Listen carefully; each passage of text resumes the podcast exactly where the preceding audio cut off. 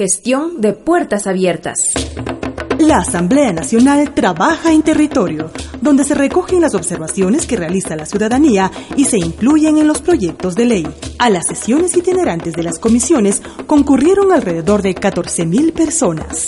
José Serrano, presidente de la Asamblea Nacional. Todas las comisiones han recibido aportes ciudadanos y fomentado el diálogo, foros, mesas de trabajo, con gremios, sindicatos, organizaciones, fundaciones y representantes de todos los segmentos de la sociedad. Y así este ejercicio permanente ha alimentado el contenido de las normas que venimos ya tratando en la Asamblea Nacional.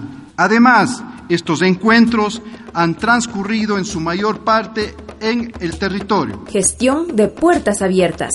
Asamblea Nacional, la casa de todos.